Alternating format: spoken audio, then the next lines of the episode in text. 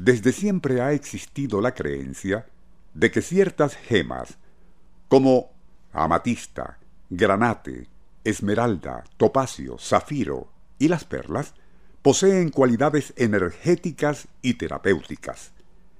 En la antigua Grecia era aceptado como dogma que beber vino conteniendo perlas pulverizadas no solo traía buena suerte, sino excelente salud.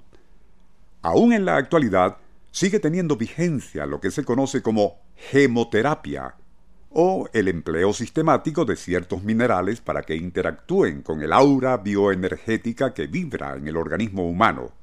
Y en ese aspecto, el más utilizado por su capacidad piezoeléctrica es, desde luego, el cuarzo. Nuestro insólito universo.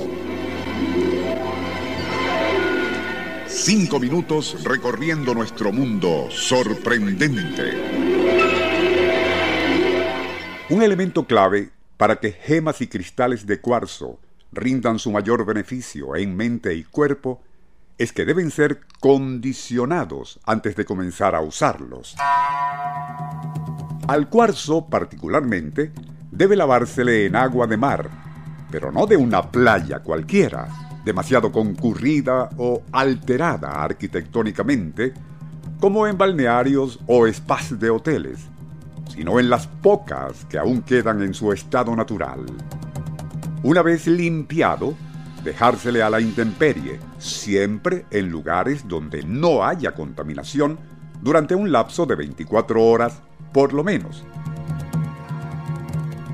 Un paso siguiente consiste en anidar la piedra o cristal con ambas manos, dejando solamente una pequeña abertura a fin de soplarla con nuestro aliento.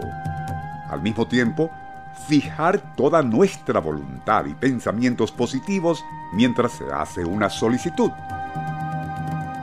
A partir de entonces, llevarla siempre consigo y en contacto con la piel, evitando que nadie más la toque, ya que disiparía su carga energética.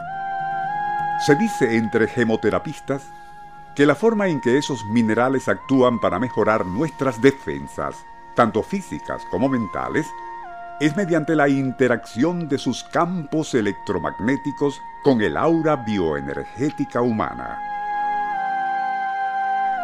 Así, y en el caso específico del cuarzo, este debe colocarse cada noche y durante unos 25 minutos sobre el plexo solar de la persona acostada.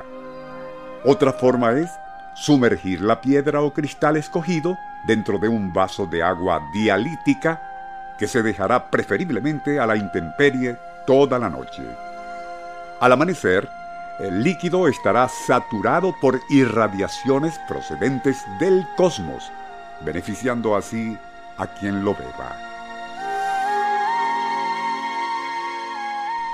Nada de lo anterior, desde luego, tiene base científica, pero lo que sí es un hecho comprobado tiene que ver con la capacidad piezoeléctrica del cuarzo algo que le permite generar una carga positiva o negativa según la presión que actúe en algunos de sus lados.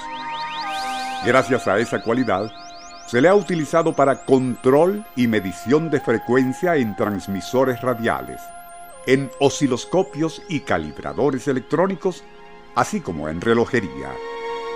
Otro aspecto inusual del cuarzo es que sus cristales crecen en forma espiral y debido a una peculiar fenomenología, siempre se inclinan a la derecha o izquierda. Tomando eso en cuenta, no es de extrañar que, y desde la antigüedad, se le atribuyeran aspectos pranaesotéricos. Iván Talansky, un poderoso financista, tiene en lugar prominente de sus oficinas un trozo grande de cuarzo veteado que compró en Brasil y si bien no cree en misticismos New Age, dice, cuando estoy muy tenso o estresado, me concentro en ese cristal, admirando tantas luces en sus facetas, formadas hace millones de años, me doy cuenta de lo insignificantes que somos los humanos y nuestras preocupaciones ante toda esa eternidad incrustada allí. recupero la calma y vuelvo a pensar con serenidad.